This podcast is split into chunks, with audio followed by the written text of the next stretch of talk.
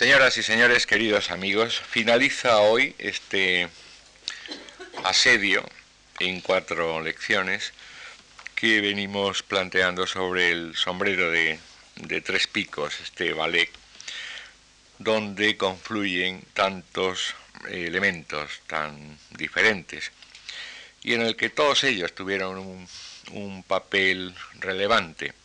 Hemos hablado de la música, hemos hablado de la coreografía, hemos hablado también de los, de los figurines y de los telones de boca y de, y de fondo, es decir, los que tenemos arriba en la, en la exposición, pero nos falta hablar del origen de todo ello, es decir, de,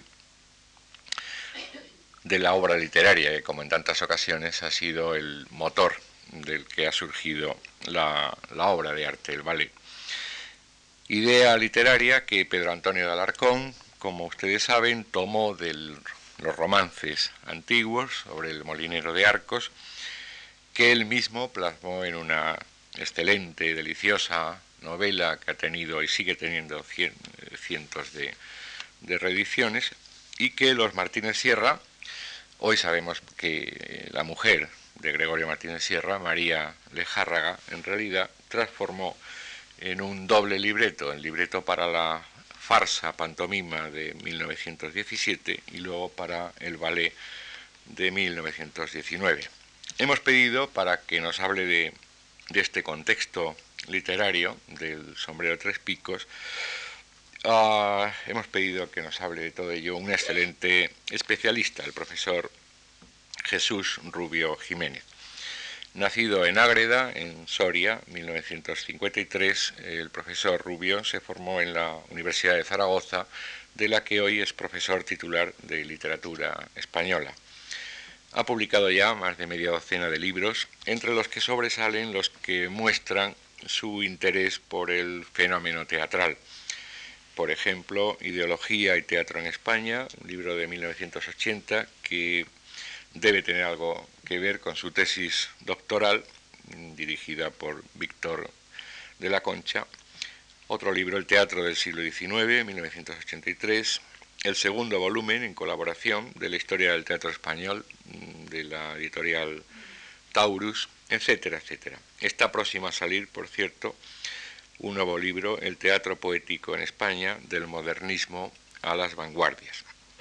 Es decir, que tenemos hoy con nosotros a un excelente investigador que conoce bien el teatro español y especialmente el de la época de los Martínez Sierra, que se interesa además no solo por los textos, sino por eh, toda la realidad teatral, la dirección de escena y todo lo que ello conlleva, escenografías, etc.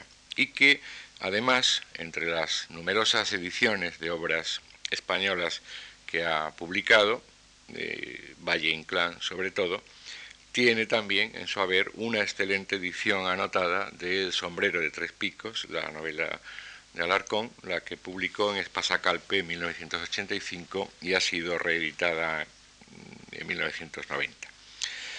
Estoy pues seguro que es la persona adecuada para completar este panorama de sobre el sombrero de tres picos que les habíamos prometido.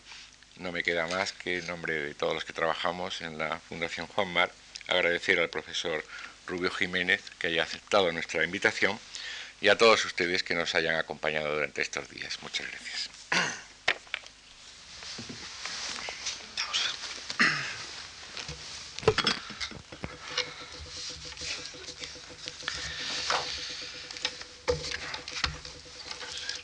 Buenas tardes.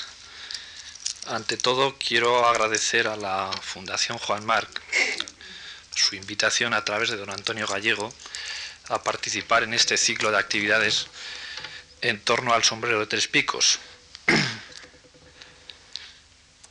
Eh, a partir precisamente de la versión de Pedro Antonio de Alarcón,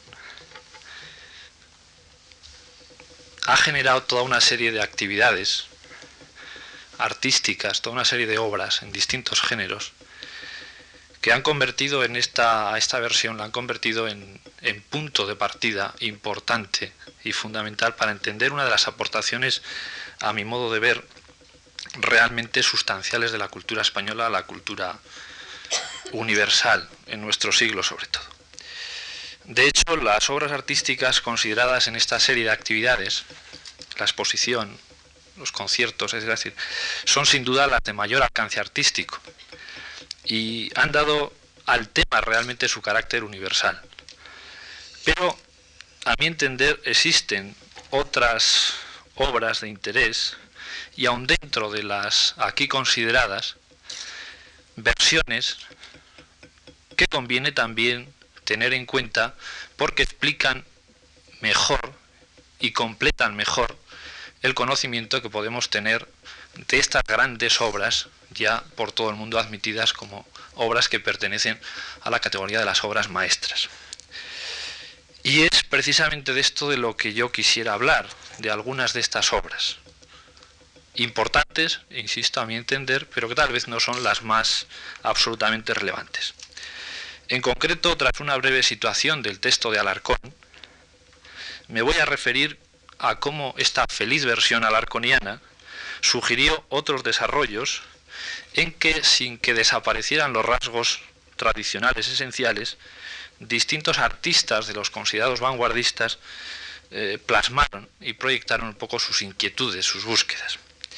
Y es que el sombrero de tres picos ofrece al historiador de las artes una especie de ejemplo excepcional de cómo se entendió en el primer tercio de nuestro siglo la convergencia de distintas artes en el teatro y la reflexión sobre temas tradicionales como trampolín desde el que se podía saltar más lejos. Todo ello implicaba, a mi entender, una consideración de la tradición nada ingenua, nada, nada arqueologista, sino que implicaba un estudio detenido de las convenciones, sobre todo las convenciones artísticas de estas obras de la tradición, aunque fuera esta tradición inmediata, que una vez conocidas se utilizaban conscientemente para crear nuevas obras y con nuevos fines. En lo que a las artes del espectáculo se refiere, esta nueva consideración de la tradición se llevó a cabo en el marco de lo que entonces se llamó la reteatralización del teatro que puede parecer un juego de palabras, pero tiene bastantes implicaciones como trataré de mostrar. Suponía esta reteatralización del teatro volver a artes y a formas primitivas, como la pantomima, por ejemplo, en lo teatral, o en lo musical, a valorar danzas tradicionales, melodías populares, insisto, para a partir de ahí, a partir del estudio de sus convenciones, poder crear otras obras. Voy pues en esta conferencia primero a situar el texto de Alarcón y después trataré de hablar de la pantomima como referente, como forma teatral primitiva que ahora es reutilizada con otros fines y con otros desarrollos. Voy a intentar pues ir un poco por partes. Si se tienen en cuenta todos los datos que Alarcón proporciona sobre su versión del sombrero de, tres picos, resulta lo siguiente. Primero, que tuvo una primera noticia del tema en su infancia, oyéndoselo contar a un zafio pastor de cabras, eh, son sus palabras, el gracioso repela durante una fiesta. Años después escuchó y leyó muchas y muy diversas versiones, bien a recitadores o bien impresas en romances de ciego, en el romancero general de Durán, o también gracias a la información que le proporcionó su muy erudito amigo Harzenbus. La versión de Alarcón, la versión novelesca, suponía pues la apropiación consciente del tema del sombrero de tres picos por parte de un escritor familiarizado con, su tradición para operar sobre él dándole una nueva intención y un nuevo tratamiento. Intención y tratamiento que lo han marcado de forma definitiva e importante para las posibles versiones posteriores. De aquí que yo haya llamado a esta conferencia un poco tradición y modernidad en el sombrero de tres picos. No porque vaya a proceder a una relación o análisis detallado de las fuentes eh, de Alarcón, sus débitos son muy bien conocidos, sino más bien eh, lo que me interesa destacar es la permanencia de ciertos rasgos de los que Alarcón dotó al tema en las versiones posteriores. Sobre todo estas versiones teatrales, eh, que son un poco ahora el centro de nuestro interés. Es este un aspecto que se me antoja realmente importante, la delimitación de la posible teatralidad del tema. Es decir, eh, yo creo que en ello está una posible explicación de por qué después tantos artistas y de tan diversas procedencias se sienten de alguna manera impulsados a ir hacia el sombrero de tres picos. Por contra, sin embargo, no me voy a ocupar, sino tangencialmente, de la manipulación ideológica que fue sometido el tema por el mismo Alarcón, que también tiene su importancia. Alarcón partía de una concepción docente y moralizadora de la literatura y llevó a cabo una labor de purificación idealizadora de la tradición, tradición en la que había un tratamiento del tema eh, mucho más libre, es decir, mucho menos condicionado por una moral concreta. Alarcón entonces suprimió todo cuanto podía haber de liberalidad erótica, todo cuanto podía haber de protesta popular en los textos anteriores y la sustituyó con una moraleja a favor de la fidelidad matrimonial y la inclusión de una nostálgica añoranza de los modos de comportamiento del antiguo régimen que contrapuso al momento presente para él caótico. Estoy refiriendo al momento de los años 70, en que se escribe, eh, los años 70 del siglo pasado en que se escribe la obra. La bucólica imagen de convivencia armónica entre los distintos estratos sociales que se reúnen en el molino del tío Lucas es, creo, uno de los mejores ejemplos que se pueden aducir de la, de la novela para mostrarlo. El tono paternalista preside estas reuniones y allí están presentes tanto la jerarquía eclesiástica, el obispo y los canónigos, como la jerarquía política, el corregidor y sus subalternos, pero también los humildes personificados en los molineros. El contacto es más aparente que real entre estos grupos. Cada uno ocupa su lugar y se establece un cuidadísimo juego de relaciones, relaciones de poder, evidenciándose estas eh, diferencias en gestos y en palabras, en comportamientos. Creo que mm, estos gestos, estas palabras, sobre todo esta gestualidad, pasa después a las versiones posteriores. Eh, y va a permitir precisamente ese tratamiento en forma de pantomima, donde la gestualidad es tan fundamental, esa jerarquización de los movimientos, eh, va a pasar después. Al final, de la novela de Alarcón no queda resquicio alguno para la duda o para la ambigüedad. El corregidor recibe un castigo ejemplar por no cumplir su rol social. La molinera, Frasquita, es amonestada para que sea más recatada y al tío Lucas para que sea más modesto en su trato con los superiores. Es decir, que todo queda perfectamente y está perfectamente ordenado. Eh, nada ha cambiado, pues, al final de la novela, y bajo el parral del molino podrán continuar sus morigeradas, son términos de la novela, y honestas reuniones, sin olvidar el lugar que corresponde a cada uno. En los discursos del narrador todavía se evidencia mucho más esta defensa de una sociedad tradicional y una moralización constante en nombre del decoro y en nombre de las buenas costumbres. Más aún, eh, Alarcón pretende en el prefacio con que editó la, la novela eh, pretende decirnos que procede a una restauración de un supuesto decoro originario que groseros patanes, en sus palabras, habrían ido deformando. Es decir, hay una intención de apropiación del tema muy consciente por parte de Alarcón. Y entonces Alarcón no duda en tergiversar los datos cuando le interesa y realmente lo que hace es apropiarse de una tradición para escribir un relato falsamente popular en sus intenciones. Su estilo lleno de modismos populares o el mantenimiento de un modo de relatar que se pretende casi oral, realmente no nos deben ocultar estos fines, esta manipulación del tema que él está llevando a cabo. Es decir, Alarcón lo que estaba haciendo es desnaturalizar, si se me permite la palabra, un tema tradicional, dándole una orientación y una, eh, un planteamiento muy, muy determinado y muy concreto.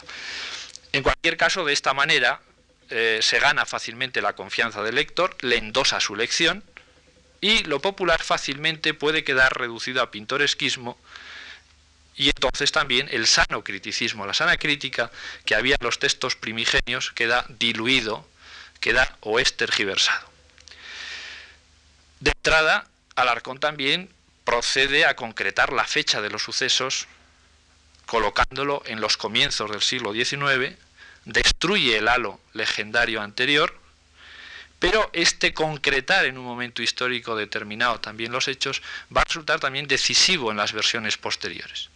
Es decir, hoy asociamos todos el sombrero de tres picos precisamente a ese momento histórico, cuando en realidad como tema tradicional era algo mucho más difuso, mucho más general. ¿Eh? pero desde entonces, pues prácticamente para cualquiera, casi visualizamos en términos goyescos o semigoyescos, o, o cuanto menos situados a comienzos del siglo XIX, pero es Alarcón el responsable un poco de esta, eh, de esta manera de, de entender un poco el tema. Bien, pero ya he dicho que el aspecto ideológico no era el aspecto que a mí me interesaba destacar más esta tarde. O si se prefiere, lo es solo en tanto en cuanto ilumina ese juego de relación de personajes que va a producir en la escena una determinada ocupación del espacio, un determinado juego escénico o de posibilidades de juego escénico. Dicho de otro modo, la nítida contraposición de personajes, la nítida contraposición de los signos que, que los identifican, facilitaban realmente su traslado a las tablas y especialmente en los géneros en que se realizó, a mi entender en la pantomima o en el ballet, que son manifestaciones artísticas en que resulta, sobre todo en la pantomima, especialmente decisiva la claridad del mensaje. Eh, es decir, que de alguna manera el propio maniqueísmo alarconiano indirectamente ha facilitado después la utilización por géneros como la pantomima, el tema que es lo que voy a tratar de ir mostrando sucesivamente. Entonces, en un relato tan elemental como el sombrero de tres picos, resulta que en esa limitación, en esa elementalidad, reside, a mi modo de ver, uno de los mayores o uno de los aspectos más interesantes. Y es uno de las, una de las claves de la propia grandeza, si no me equivoco, del sombrero de tres picos. Ese primitivismo que vamos a encontrar después aludido por los críticos, o sea, esa simplicidad eh, facilitaba ese proceso de teatralización y de utilización dentro de ese contexto de reteatralizar el teatro que decía un poco al principio. Pero en realidad lo mismo ocurrió con muchos otros, eh, en muchos otros casos del arte de vanguardia, una de cuyas claves, a veces ignorada o menospreciada, es precisamente este buceo en las formas artísticas más primitivas, es decir, una vuelta al comienzo. En el caso del teatro, esto llevó a búsquedas, a experimentaciones con fórmulas populares como el entremés, la farsa o la propia pantomima. O en lo que al ballet se refiere, si se recorren las publicaciones de aquellos años, no es difícil apreciar con qué interés se estudiaban los tipos de danza más primigenios como veneros de los que podían hacer, o si se prefiere, renacer también, un nuevo tipo de arte. Y lo mismo estaba ocurriendo en el arte y en la escenografía, es decir, o en la música. Eh, entonces, la, idea tan difundida entonces del espectáculo teatral como convergencia de artes diversas para lograr eh, un arte superior, creo que debe ser el telón de fondo eh, sobre el que se debe considerar todo lo que rodea a la gestación y a la creación del sombrero de tres picos en las versiones que hoy nos interesan. El ciclo de conferencias entonces en el que se inscribe esta conferencia también hace que no tenga que ocuparme de la totalidad de las artes que intervinieron en la generación de los espectáculos que analizamos. Ni podría además ni sabría hacerlo con la eh, dignidad suficiente. Y además otros conferenciantes pues eh, buenos especialistas en los temas lo han hecho anteriormente. Por eso yo voy a intentar seguir insistiendo un poco en esta, eh, en esta línea de la importancia que tiene la situación del tema dentro del contexto de la reteatralización. El término reteatralización intentó en España eh, aclimatarlo, implantarlo Pérez de Ayala, siempre fino crítico y siempre avisado crítico de lo que ocurría dentro y fuera de España. Y después eh, fue utilizado profusamente el término para referirse eh, a los modelos teatrales a los que justamente se intentaban acercar, por ejemplo, los Martín de Sierra en su teatro de, su teatro de arte del eslava, o los mismos ballets rusos. Es decir, es un término que empieza a hacer fortuna. Y en una fase posterior, ya años 20, resulta muy curioso verlo utilizado el término incluso por la crítica académica más conservadora. Resulta llamativo ver a Doña Blanca de los Ríos, por ejemplo, hablar sobre Calderón, eh, eh, aludiendo a cómo está fecundando ciertos aspectos de la vanguardia teatral a través de Max Reinhardt, a través de otros experimentadores, precisamente por su gran capacidad de teatralidad. Y ella misma utiliza y adopta el término de dentro de esa corriente de reteatralización en la que estamos metidos. Es decir, que no solamente en sectores muy limitados, pero después también en un paso siguiente en sectores claramente académicos. Bien, Pérez de Ayala diferenció entonces, al hablar de la reteatralización, entre arte teatral que tiene sus propias normas, que no es subsidiario del arte literario y que corresponde a lo que tal vez hoy llamaríamos teatralidad, y arte dramático, que hacía coincidir con el género literario dramático. Constató también la tensión existente entre ambos en aquel momento, donde lo literario pugnaba con las variedades o pugnaba con las danzas de una tórtola Valencia, por citar un caso de, artista bien eh, eh, muy estimada en aquel momento. Y defendió además eh, Pérez de Ayala la necesidad de no confundir arte teatral y arte dramático. Arte dramático, en este sentido literario del que hablo, veía Pérez de Ayala que en aquel momento estaba en una situación de decadencia sobre todo desorientado por exceso precisamente de palabrería hueca. Y por ello es por lo que abogará hacia una reteatralización, hacia una utilización también de los recursos del arte teatral para salir de esa especie de palabrería hueca que veía que, eh, que perjudicaba realmente a la misma literatura, a la misma literatura dramática. Y para eso, en su opinión, era necesario conseguir espectáculos teatrales donde se aunaran palabra y otras artes, o en su caso no le parecían inferiores las otras artes, incluso las que prescindían de la palabra en lo teatral, no veía por qué habían de ser consideradas inferiores. Es en este entorno, me parece, donde cobra todo su sentido la aventura del teatro de arte de los Martínez Sierra, donde se van a producir las circunstancias propicias para que el sombrero de tres picos alarconiano, con las características y orientaciones que he tratado de apuntar hace unos minutos, eh, a partir de ahí se pudiera convertir en esas atractivas representaciones teatrales que son el corregidor y la molinera, 1917, falsa mímica o pantomima, que a mí me interesa eh, esta tarde destacar, o después, evidentemente, la versión mucho más conocida, El sombrero de tres picos, 1919, ballet producido, como se sabe, por los ballets rusos dirigidos por Diaghilev y que es objeto de la exposición que han podido ver.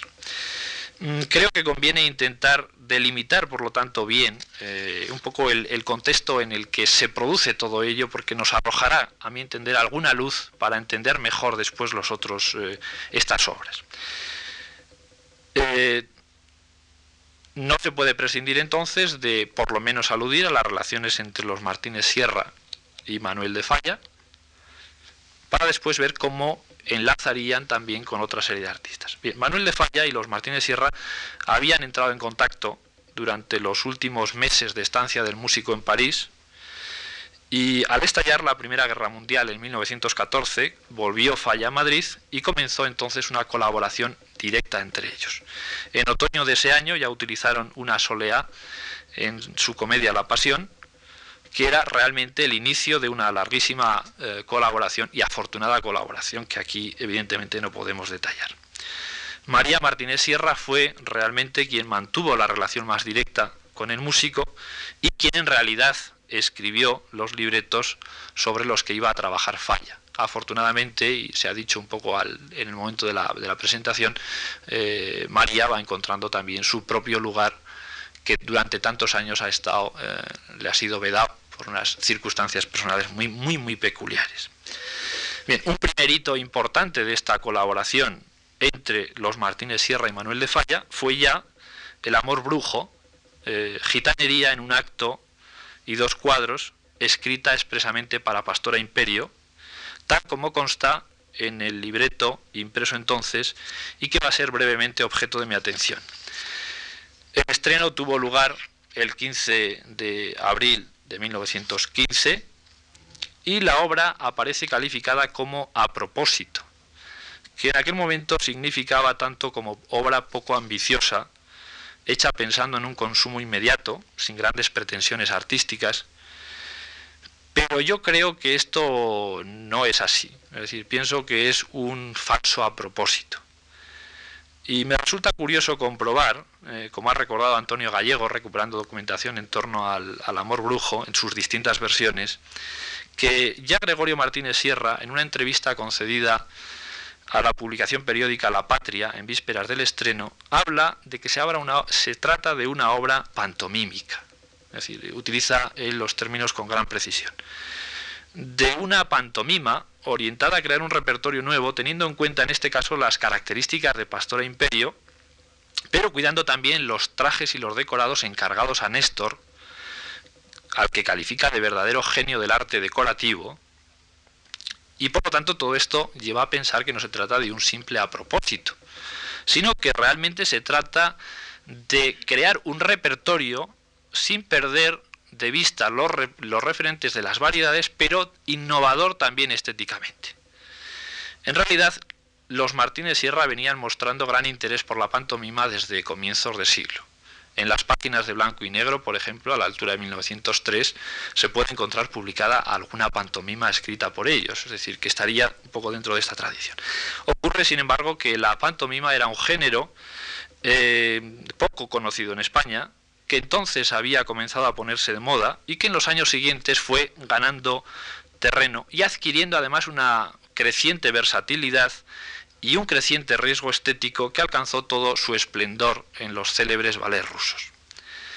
Cada vez, además, iban a ser más en España los escritores que se sintieran atraídos por la escritura de textos pantomímicos, como le ocurrió, por ejemplo, a Gómez de la Serna, quien después de su segundo viaje a París, después de asistir a las representaciones de los bailes pantomímicos de La Poler o de Colette Billy, cuando volvió a España inmediatamente se lanza a la escritura de pantomimas que publica en su revista Prometeo. Otro tanto cabe decir de Tomás Borrás, por ejemplo, que no tardaría en entrar eh, o eh, en colaborar con los Martínez Sierra y en ser estrenado precisamente en el teatro, en el teatro de arte. Entonces creo que es de la mano de este género como hay que acercarse a esta y a las siguientes pantomimas mucho más que de la mano de la zarzuela o también del llamado por Benavente género chico artístico, aunque tal vez eh, sería una cuestión a debatir con, detalle. Falla ciertamente había cultivado la, la, zarzuela, pero el nuevo género, si yo no estoy equivocado, no tiene mucho que ver con la zarzuela. Tiene mucho más que ver eh, con la tradición simbolista del, teatro.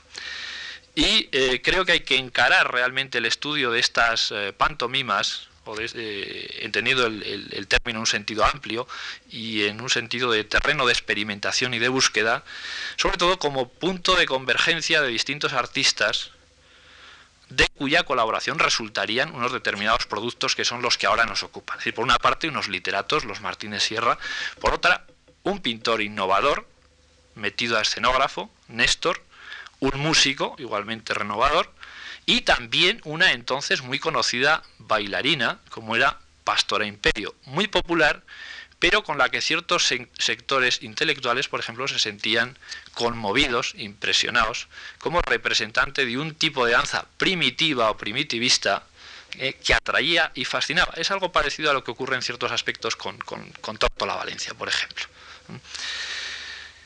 Creo entonces que puede ser errónea cualquier lectura que privilegie el trabajo de uno de ellos, de uno de estos artistas, o una de estas artes cualquiera.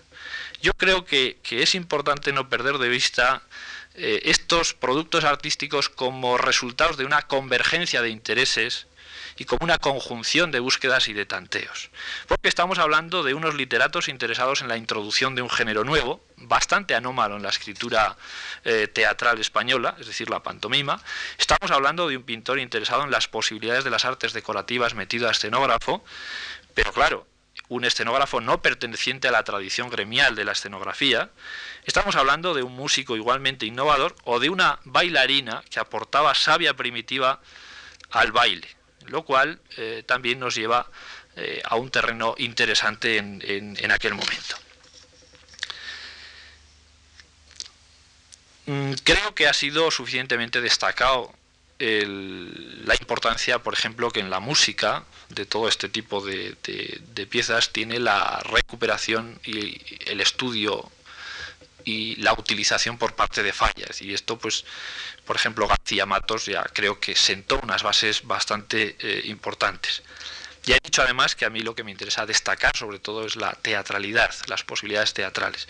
Es decir, que eh, voy a intentar seguir eh, hasta el final, hasta donde sea capaz, poco recalcando la importancia de lo pantomímico. Y en lo pantomímico en aquel momento se veía eh, la pantomima un arte a la vez primitivo y a la vez refinado. ¿Mm? Y a partir de esa idea es como se experimentaba y se, y se buscaba. Y a través de la pantomima se intentaba aliar lo genuinamente tradicional con lo más renovador. Es decir, es, eh, un poco eh, en este sentido. Bien, eh, si se mira desde este punto de vista el amor brujo, para ir siguiendo un poco el proceso de contextualización del corregidor y la molinera al que quiero llegar, se comprueba que esto es así y que perfectamente se puede calificar esta obra de pantomima, un poco en la línea de lo que el propio Martínez Sierra avanzaba, pero además eh, pantomima en la tradición simbolista. Lo sustancial, porque no podemos entrar en detalles, es la combinación de recitado con los cantos de candelas y con el baile. Los textos hablados serán después suprimidos, claro, en el, ballet, la versión posterior, en 1925, que es lo que nosotros asociamos hoy más al amor brujo. ¿eh? Pero queda como referente importante esta otra versión. Y digo que pertenece más que a la zarzuela, como decía hace un momento, a esta tradición simbolista modernista, porque el tipo de lenguaje, por ejemplo, que se pone en boca de los personajes, utiliza ese tipo de procedimientos repetitivos característicos de esta tradición, que curiosamente viene a coincidir en algunos aspectos con técnicas de la propia tradición popular, eh, que utiliza mucho, por, ejemplo, el recurso de la repetición. Es decir, que convergen en realidad esa tradición simbolista y ciertos aspectos de la tradición popular.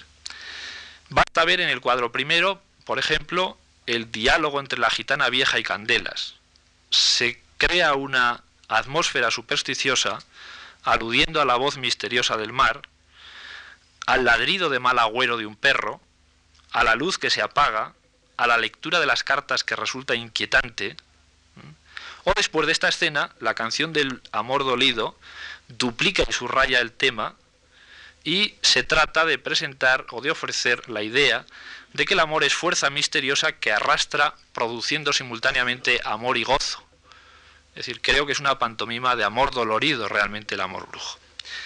Mientras la canción continúan los conjuros, pasado el momento mágico de la medianoche, y después se siguen reiterando rituales misteriosos, por ejemplo las gitanillas que echan incienso al fuego acompañando su acción de invocaciones eh, muy repetitivas. ¿eh? se trata sobre todo de crear un clima, ¿eh? un clima, y esta es una de las obsesiones de los escritores simbolistas realmente. O después, Candelas, y cito entre comillas, recita con expresiva monotonía sus penas de amor. Estas expresivas monotonías son muy características, por ejemplo, del teatro meterlinquiano y de toda la tradición simbolista. Lo importante es esta creación de esta atmósfera. Sugerir mediante cualquier medio, o sumando medios, para ser un poco más preciso, ese amor doloroso que es lo que está en el horizonte realmente y en los, intereses un poco de los artistas que están tratando de ofrecer esa, obra. Lo mismo cabe decir del cuadro segundo. Ambientación nocturna, cueva de la bruja con objetos de magia, un fuego fatuo que recorre la cueva en danza fantástica, y en la orquesta, se nos dice en la pantomima, se dibuja el motivo del fuego fatuo para que después ha de formar la danza. Es decir, es un enunciar motivos que después se desarrollan y se reiteran. Todo, insisto, orientado a crear atmósfera. Y esta es siempre palabra clave dentro de esta, de esta estética. Los temores de Candelas, la danza del fuego fatuo en que éste persigue a Candelas, con lo que se pasa del enunciado verbal de sus temores a su expresión mediante la danza, o después con la canción del fuego fatuo a su repetición cantada. El tema es el mismo siempre. Varía su expresión, tratando por reiteración de crear un clima de agobio y de amor dolorido. Y similar tratamiento tienen los conjuros que siguen destinados a lograr el amor. Se oye música misteriosa y suave, el amor se acerca, dice el texto. Eh, se acerca el gitano amado y el canto de amor va acercándose a lo popular. etc. Entonces se está tratando de crear un poco este sentido. Es decir, en último término, el tema que se plantea es si estos seres lograrán encontrarse en el amor o si por contra tratarán de seguir buscándose o tendrán que seguir buscándose indefinidamente, viviendo por lo tanto doloridamente la, pasión del amor. El amor brujo entonces es, en esta versión de gitanería tiene aparentemente una ingenuidad y una simplicidad grandes. Provoca hasta cierta sonrisa mm, si se considera solo su breve trama, su lenguaje gitano torpemente imitado. Pero se convierte en otra cosa si se atiende a lo que de propuesta de mostrar la fuerza misteriosa del amor tiene. El amor que arrastra siempre cuando quiere y a quien quiere. Eh, el amor que todo lo vence, es decir, el amor como esa fuerza misteriosa ante todo. Primero es la que sufre su pena de amor, después logrará fascinar a su gitano, al mismo gitano que la desdeñó y engañó, y creará en él la misma zozobra en la que, él, en la que ella ha vivido. Así, lo anecdótico es trascendido y es situado en un plano más general y profundo. ¿Acaso el plano en el que hoy consideramos esta obra gracias a la labor musical de Falla y de los ballets, que la han dotado, claro, de un nivel de generalidad y de misterio muy superior. Pero el arranque está, creo, en esta ingenua y primitiva gitanería que ideó María Martínez Sierra. El resultado produjo desasosiego en algunos críticos, aunque en general, sobre todo la música, fue bien acogida. Era una experiencia curiosa según algunos. Era, a mi entender, la primera etapa de una gran creación artística. Y partiendo de la tradición y partiendo de lo popular. Pero creo que ahí todavía no estamos plenamente en la pantomima, pero sí cerca.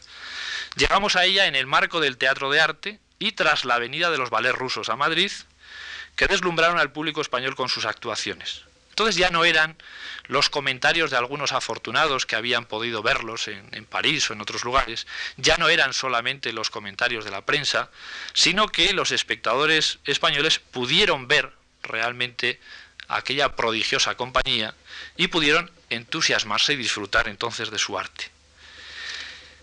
La campaña entonces de los ballets rusos en el Teatro Real en julio de 1916 es determinante en la orientación y en la profundización en esta línea de trabajo que venían eh, siguiendo. Bastaría citar, y lo voy a hacer rápidamente, los comentarios, por ejemplo, de Cipriano Rivas Cherif, después gran director teatral español, donde en sus crónicas destaca la importancia de la convergencia entre la música, el baile y la mímica, esta sobre todo brillantísima en el caso de Adolfo Bolm, y no menos interesante le parecen a él el arte lírico de Alexandre Gaurilov o el de inspiración popular de Leonides Massin, que después iba a ser el bailarín que iba a bailar la versión de ballet eh, eh, de la obra que nos interesa. Rogelio Villar, crítico musical por otra parte, Considero que son la última evolución estética de las artes del gesto y del ritmo fusionados, arte integral en el que se funden todas las bellas artes. Y así vemos el arte de la danza en el aspecto plástico, escultura viva, y el arte pantomímico, drama muda y la música correspondiendo a los gestos, el leitmotivo musical al leitmotivo plástico, dándonos la impresión de dibujos, esculturas y cuadros dotados de movimientos. Los gestos de la fisonomía reflejando los sentimientos íntimos del danzarín en movimientos armoniosos, en aéreos giros, en los que el cuerpo ondula dulcemente como movido por hilos invisibles.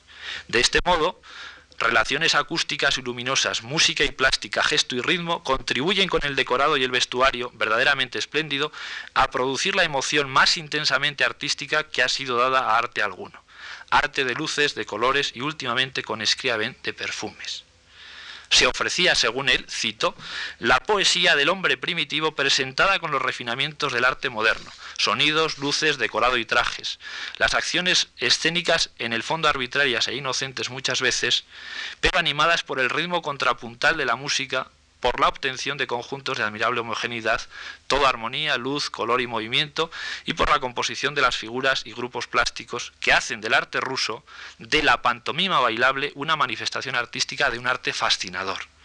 Podríamos seguir realizando un análisis de otras críticas o detallando los propios artículos que acabo de citar. Lo que es evidente a estas alturas es que la palabra había quedado definitivamente desplazada de su lugar de privilegio tradicional y en todo caso servía en estos espectáculos tan solo como ayuda en la fase preparatoria del espectáculo, es decir, como guion a partir del cual se trabajaba. Es decir, predominaba lo que Ayala llamaría el arte teatral sobre la literatura dramática, en esa distinción que me parece muy pertinente. Ya para entonces los eh, miembros de los ballets rusos, particularmente su director de Aguilev, estaba en contacto con eh, los Martínez Sierra, estaba en contacto con Falla, y en la propia crónica de, Villar se recogen algunos comentarios de que estaban colaborando, y que acabaría cuajando después en, las versiones, un poco de ballet, en la versión del propio, eh, la versión del propio texto que nos ocupa también en su forma de, ballet. Eh, sin salir del contexto del teatro de arte, no muchas semanas después, en 1916, se montaría, por ejemplo, El sapo enamorado de Tomás Borrás, otra pantomima más que no puedo entrar a, analizar. Sí, por lo menos citar un comentario que le mereció a Pérez de Ayala, siempre tan, tan fino, tan certero, eh, donde expone una pequeña poética de lo que debiera ser la lo podríamos llamar la poética de la pantomima. Y dice, con referencia a este espectáculo y a otros espectáculos similares de los Martínez Sierra, por ejemplo, su obra Navidad, Misterio en tres actos, que en definitiva es volver a otra forma primitiva teatral. Dice, es lo que hay que hacer en el teatro. El naturalismo lo había desteatralizado. Es menester volver a teatralizarlo. Eh, es menester volver a las formas primitivas del teatro. Esto es lo que ha pretendido el señor Martínez Sierra, resucitando la pantomima que constituye la infancia del teatro clásico. Y ahora el paso, como se llamó en España, se está refiriendo a Navidad, o misterio y moralidad, como lo llamaron y lo llama el señor Martínez Sierra. Paso, misterio, moralidad, que forman la sinfonía del drama moderno. Es decir, vuelta, por lo tanto, a las fórmulas primitivas, reteatralización del teatro, utilización consciente de las propias convenciones de las distintas artes. Esa es una, me parece, eh, un referente clave para entender todo este tipo de cosas. esto era lo decisivo, la voluntad de refundación del teatro con clara conciencia de su artificialidad. Por lo tanto, una inocencia solo aparente, un primitivismo solo aparente, un primitivismo artístico, ¿eh? Un primitivismo artístico, nada de inocencia. El propio prólogo de Tomás Borrás a su pantomima El sapo enamorado que acabo de citar sería un buen ejemplo que podríamos analizar de texto consciente, reflexivo sobre esto que estoy, sobre esto que estoy diciendo. Filó escrito en la revista España, excelente revista de la época, de gran nivel eh, intelectual, constataba que el público acogió, por ejemplo, el estreno del Sapo Enamorado con gran respeto, con cierto asombro, su decoración parecía sencilla, ingenua, de cuento infantil, es decir, ese primitivismo artístico buscado. Bien, y llegaríamos un poco al punto eh, importante y centro último de mi reflexión. Es decir, El corregidor y la molinera, versión pantomímica de El sombrero de tres picos, que se iba a estrenar un poco después. Las circunstancias exteriores que rodearon la creación de esta obra para el teatro de arte son realmente muy conocidas y sobre todo los eh, musicólogos eh, han estudiado con sumo detalle eh, todas estas cuestiones. Mm, Falla en realidad venía interesándose por el libro de Alarcón, El sombrero de tres picos, pues ya desde 1904. Y ahora finalmente pudo, en colaboración con los Martínez Sierra, llevar su idea de trabajar sobre este libro a buen puerto.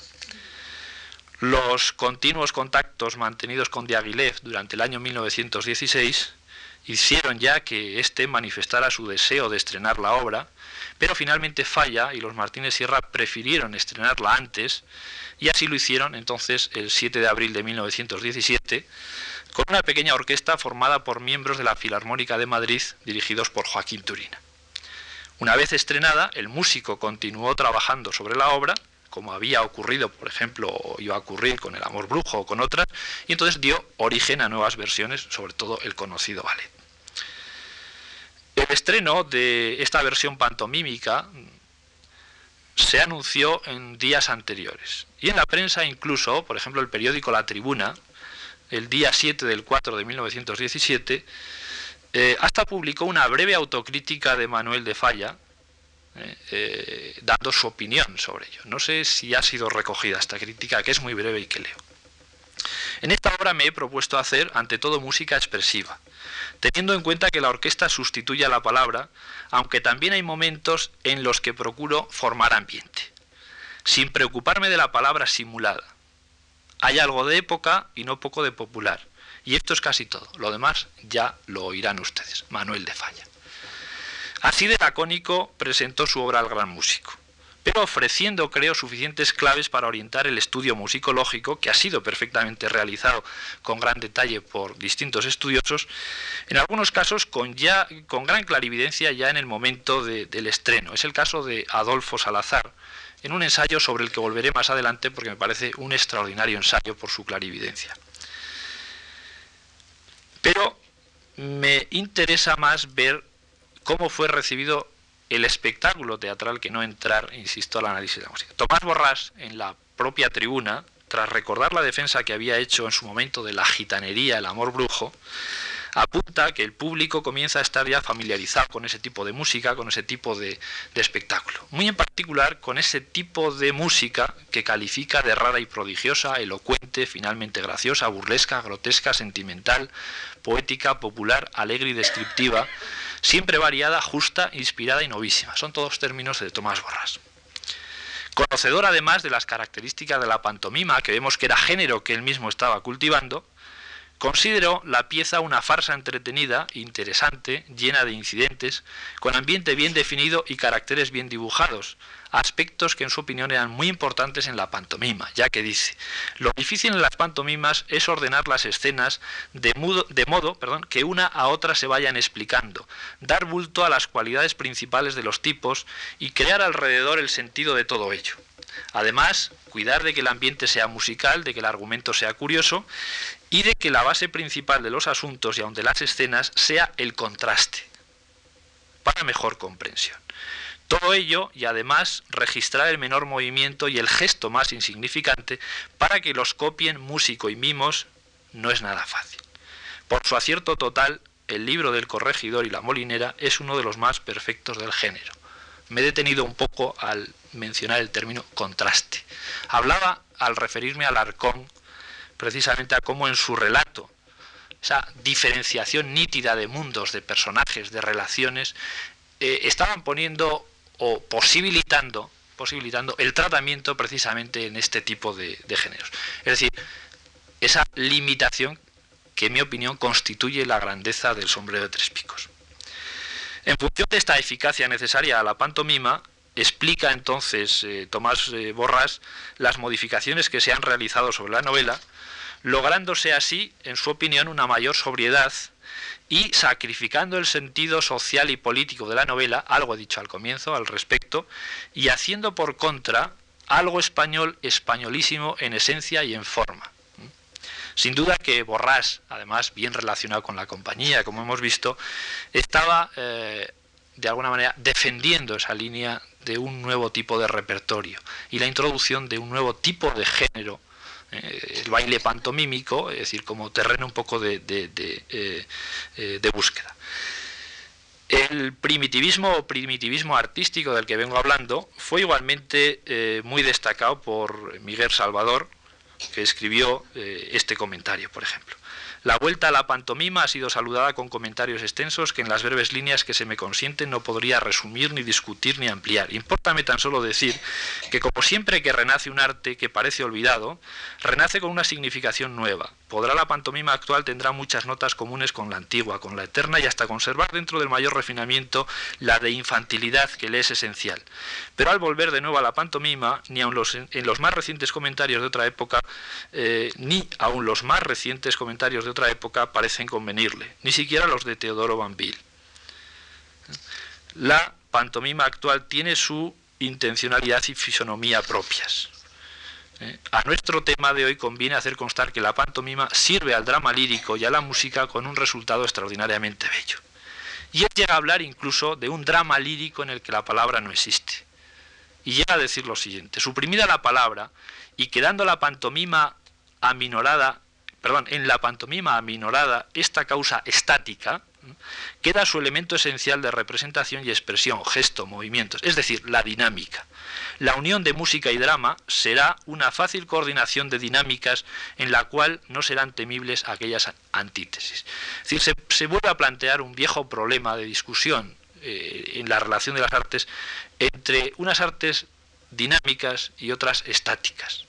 La palabra jugaría un papel a favor de lo estático, mientras que otras artes, la propia, eh, la propia música, la propia danza, es decir, favorecerían este dinamismo que es lo que se está eh, realmente buscando, un poco en este sentido.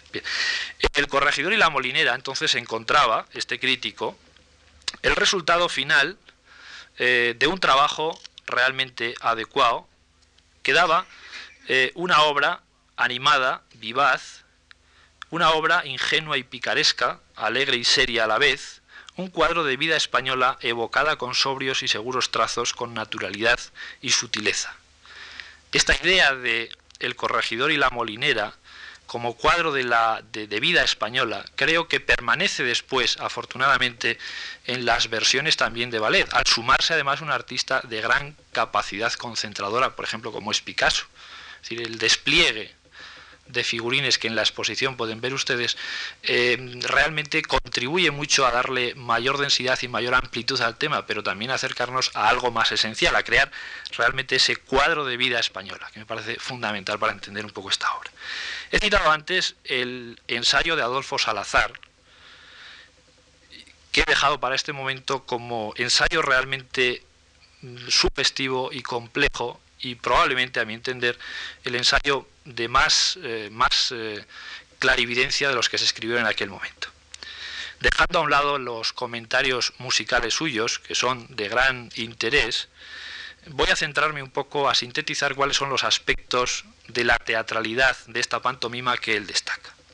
En primer lugar, destaca la estilización de los personajes hasta quedar convertidos en verdaderos muñecos. En segundo lugar, destaca cómo se ha conseguido que el movimiento sin palabra comunique, porque sostiene que el movimiento sin palabra, cuando es espontáneo, dice más que esta de lo esencial. Y en ello fundamenta el posible alcance del gran arte de la pantomima, arte que considera de la mano de Arthur Simons, es la primera vez que yo en España veo citar a este brillante ensayista eh, inglés, considera, digo, el pensamiento revelado al exterior. Principia y acaba antes de que las palabras hayan tenido tiempo de formarse. Y se verifica, además, en opinión de este crítico que acepta Salazar, eh, se verifica en una conciencia mucho más profunda que la del lenguaje. Es decir, el gesto de la pantomima, cuando es espontáneo y cuando alcanza eh, profundidad, nos mm, proporciona un mensaje más profundo incluso en su opinión que el propio lenguaje hablado, que la propia palabra.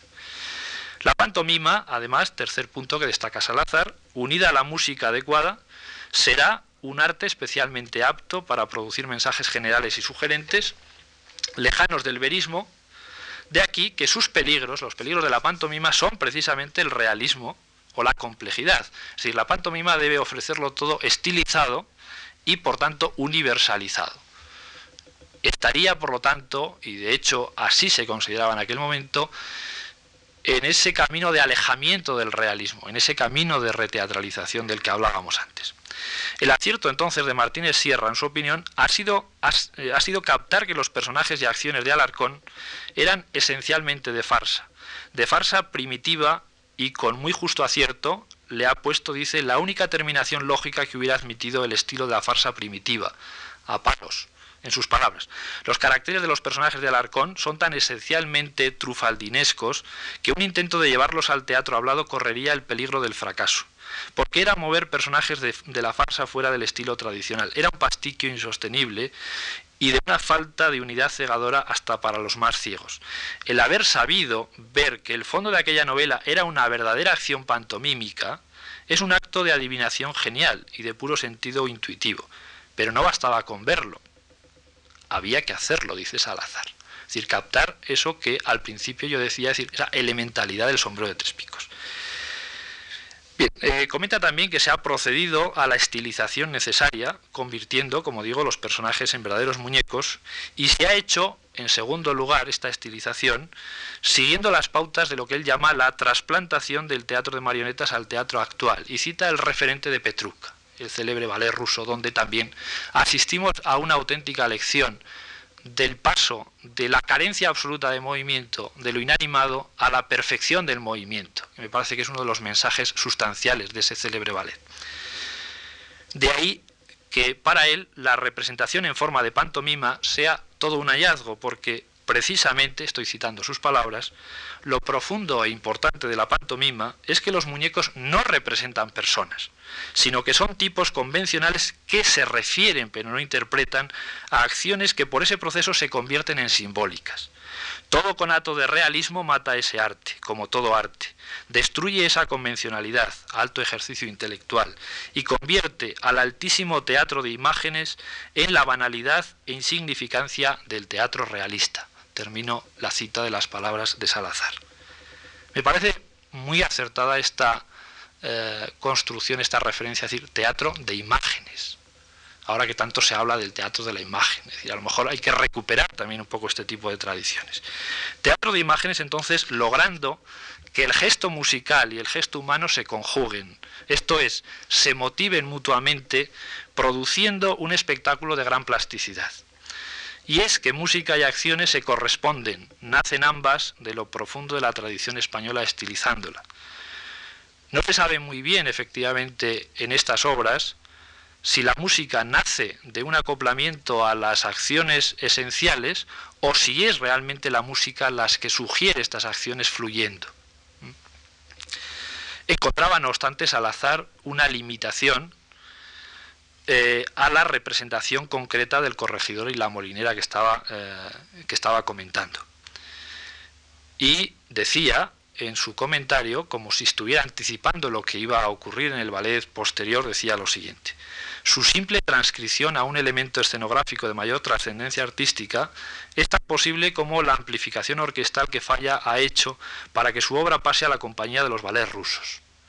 Simplemente el cambio de interpretación cambiará su aspecto actual de cuadrito de género en una obra de un valor estético trascendental. Y naturalmente a ello contribuirá en grado máximo el concepto que del arte pantomímico tienen los artistas rusos. Es decir, es lo que iba a ocurrir en la continuación del proceso de búsqueda de estilización y de ampliación y de ambición artística añadida por otros artistas que iban a trabajar. Bien, me parece que el ensayo de Salazar está escrito tratando de situarse por encima de las contingencias y de las limitaciones que apreciaba en la representación concreta de esta pantomima. Y ello no merma su mérito, al revés, me parece. Lo convierte en un intento de fundamentar, siguiendo ya he dicho las pautas de Arthur Simon, la posibilidad de un drama poético pantomímico, o si se prefiere, una defensa de la pantomima como arte capaz de producir dramas poéticos. Los planteamientos de este crítico que le sirve de referencia, en realidad, no son ajenos a la preocupación simbolista por crear un drama poético donde convergían distintas artes, quedando en realidad la palabra fácilmente marginada y, en todo caso, reconociendo la igualdad o la superioridad de artes como la danza. La misma pantomima, en relación con ella y con otras artes como la música, eran en aquellos momentos realmente un terreno, un campo de, de investigación. Sería muy deseable que pudiéramos ver una nueva puesta en escena de esta versión pantomímica del corregidor y la molinera con la mayor dignidad posible para comprobar el alcance de esta obra, obra que tiene una validez en sí misma. Probablemente estamos excesivamente condicionados por la versión definitiva en forma de, eh, en forma de ballet. Ballet que obviamente obligó a toda una serie de cambios necesarios a reestructurar ciertos pasajes porque eran necesarios para las características del nuevo género. No voy a entrar a detallarlos, pero claro, era necesario ampliar coreográficamente la obra, darle una mayor espectacularidad y eh, de esta forma, como bien ha detallado Antonio Gallego, eh, se modifica, por ejemplo, el cuadro, el final del cuadro primero, para darle un mayor énfasis eh, se adecuan algunos de sus momentos a las posibilidades coreográficas, o ya en el segundo cuadro los cambios son todavía mucho más amplios, mucho más notables, introduciendo al principio la danza de los vecinos para aprovechar el cuerpo de baile que permitió también ese gran despliegue al que antes aludía eh, de personajes, de trajes, es decir, que hizo eh, Picasso en su, eh, en su momento y que eran inexistentes e imposibles en la pantomima anterior, por esa elementalidad que requiere la propia, la propia pantomima. O sustituyendo después la escena de seducción de la molinera por su marido, que es ocupada por la farruca, baile individual para Massin, de manera que se equilibra con el fandango de la molinera, o se plantea también un gran cierre final con J y la apoteosis coreográfica que parece que requiere el nuevo género en que se, en que se vierte la, eh, obra. Son todos ellos cambios perfectamente lógicos desde esta nueva óptica del ballet, desde la grandiosidad y espectacularidad habitual de los, eh, de los ballets rusos. El resultado será una estilización mayor en determinados aspectos y hasta cierto punto un cierto alejamiento de lo concreto español, pero en su parte exterior costumbrista, no de lo esencialmente español, que además, como hemos dicho, Picasso iba a potenciar con su escenografía, con esa hermosa y grandiosa colección de, eh, trajes que diseña para los eh, personajes, generándose entonces esa curiosa situación eh, en que a partir del origen navarro de la molinera, eh, que justificaba la inclusión de la jota o de otras melodías, por ejemplo, atendiendo al origen murciano de, del, molinero, eh, a partir de ahí entonces, pues también, como dijéramos, una especie de arte de variación y de búsqueda y de desarrollo en el terreno de lo, de lo plástico, pues Picasso también se permite añadir, pues por ejemplo, sus referentes al tema taurino pongo por caso que tan sustanciales en la concepción escenográfica de, eh, después de, y coreográfica del, del ballet, por lo tanto. Eh, todo ello orientado a evocar, a sugerir la diversidad española, todo ello a tratar de penetrar en la esencialidad de lo, de, eh, lo español sin dejarse llevar por fáciles pintoresquismos siempre dentro de este terreno de estilización. Cuando uno ve uno de estos figurines, le evocan ciertos trajes regionales, pero ciertamente solo le evocan, no le describen esos trajes regionales. Pero es lo mismo que venían haciendo los eh, que estaban colaborando con los ballets rusos y que estaban en determinados momentos profundizando, analizando otro tipo de culturas, primitivas o no, pero siempre presentando imágenes estilizadas de esas, eh, de esas culturas.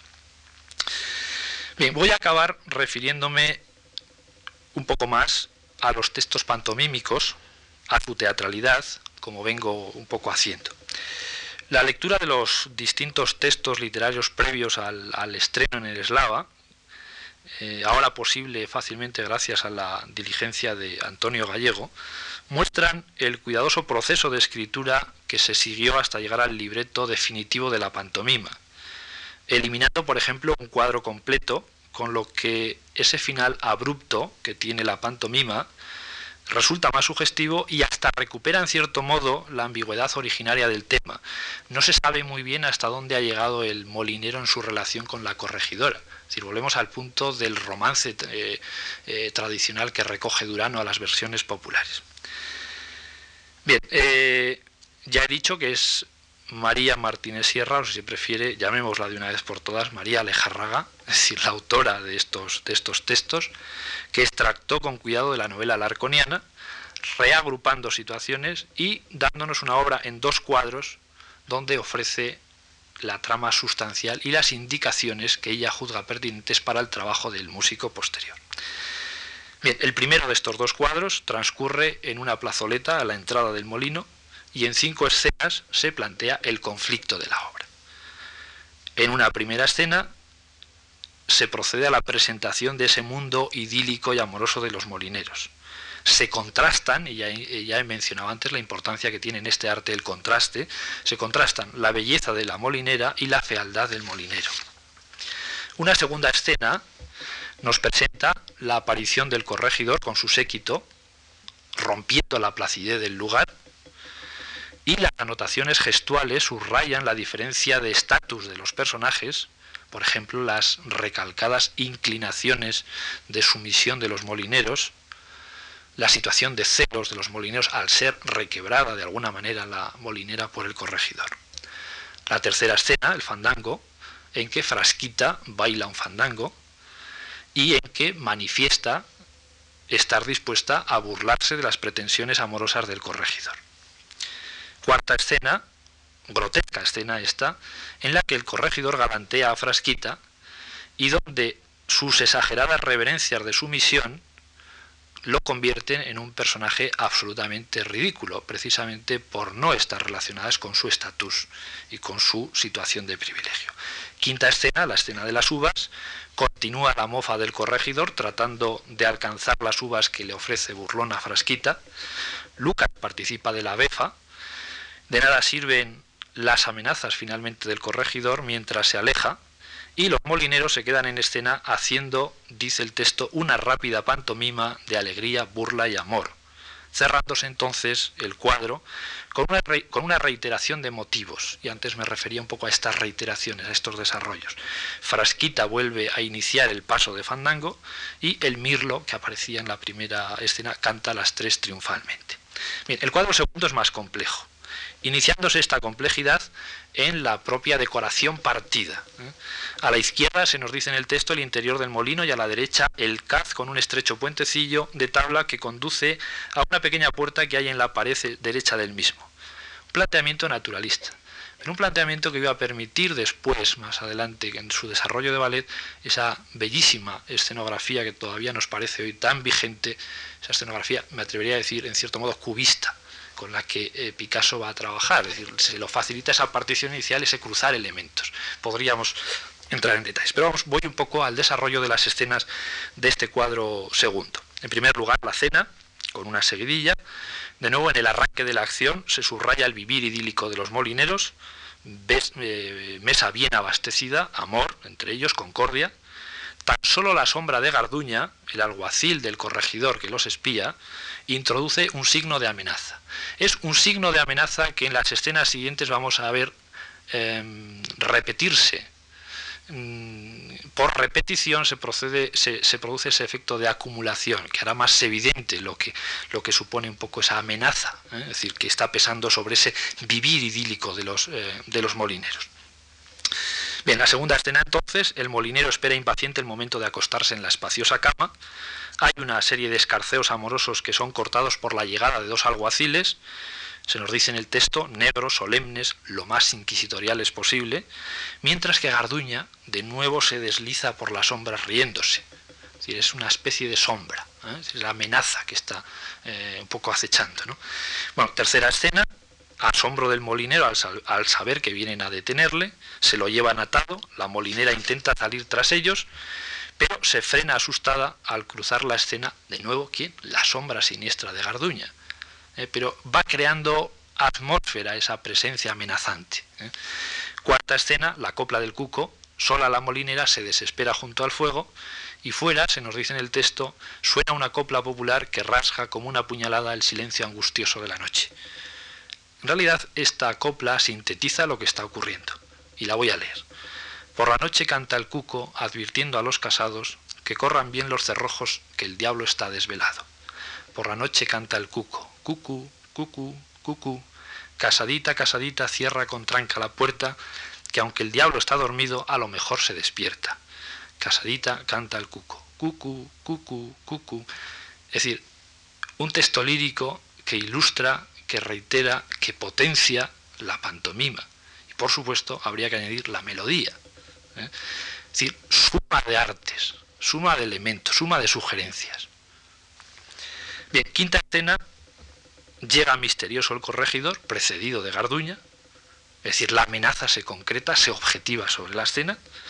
Tras ensayar lo que supone será la escena de seducción don Juanesca de la Molinera, que lo hace todavía más grotesco, ya he anotado antes el desfase entre personaje y gestualidad que se produce en estos casos, eh, dando tropezones, inicia su acercamiento a la casa por el puentecillo, pero tropieza y cae, como es sabido, al agua.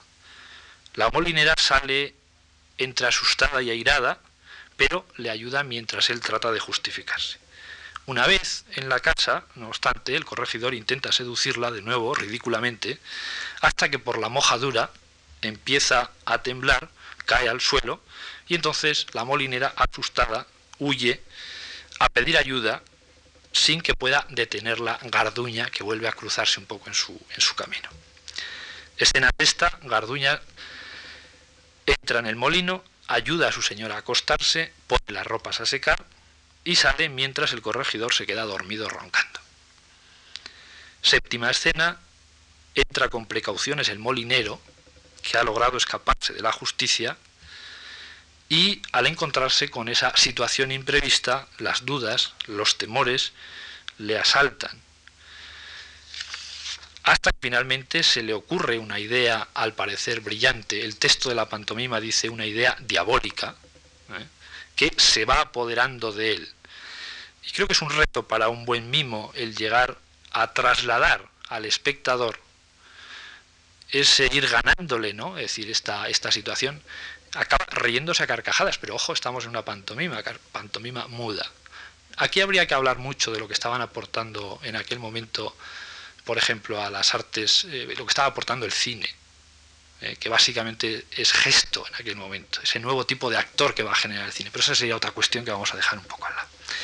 Bien, entonces él sale, eh, él sale, y finalmente la pantomima acabará en una situación de lío espantoso, estoy leyendo el texto, todos en el suelo, todos dándose coscorrones, en gran confusión, formando un revoltijo humano, desatinado y grotescamente enloquecido. Final de entremés. Final idéntico en realidad, final idéntico en realidad al de la novela de Alarcón en la casa del corregimiento, pero trasladado aquí, trasladado aquí.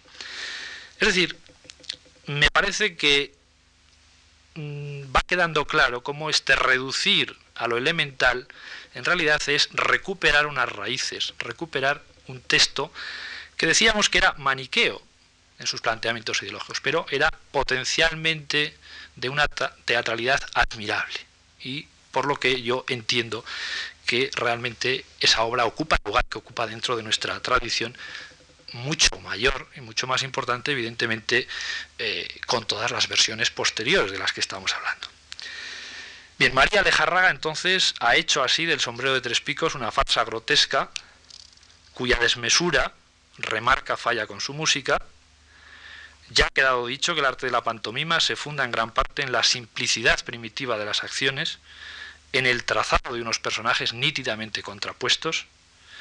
Sobre la escena, en realidad, lo que hemos visto contrapuestos son dos mundos irreconciliables. El mundo del corregidor y los suyos, en realidad hemos dicho cómo los alguaciles multiplican sus maldades. Cuando hablo de alguaciles me refiero tanto a Garduña como a esos personajes negros, oscuros, inquisitoriales que vienen a aprender al molinero. Y el mundo de los molineros, mundo que se pretende idílico y natural, y por contraste se procede. Es decir, Alarcón se había apropiado maniqueamente de un tema tradicional. Aquí no se vuelve exactamente a la actitud tradicional del tema, sino que se prefiere explorar sus posibilidades teatrales. El relato alarconiano ha servido para crear una pantomima grotesca. Lo grotesco, no se olvide, es una de las manifestaciones más frecuentes en el arte vanguardista de aquellos años. Este drama pantomímico, lo hemos dicho, iba a servir a su vez para crear un célebre ballet que hoy continúa siendo admirado en todas partes y cuya documentación está un poco en el origen de esta misma conferencia que ya concluyo. Si mis razonamientos han sido adecuados, ojalá lo hayan sido, espero que les hayan iluminado un poco más el proceso de génesis de estas obras que todavía nos admiran y que testimonian como artistas de la talla de los Martínez Sierra, de Falla, de Picasso, supieron, ser vanguardistas sin renunciar a sus orígenes, antes bien profundizando en los orígenes. Y es que, insisto, una de las claves indispensables de todo vanguardismo es siempre la vuelta a los orígenes. Al menos yo lo creo así, fiel a la, a la consigna de Benjamin cuando decía que todo documento de cultura lo es también de barbarie, en el sentido de que cuestiona lo existente y nos impone la necesidad de volver al principio, de volver a plantearnos las grandes preguntas. Nada más, muchas gracias.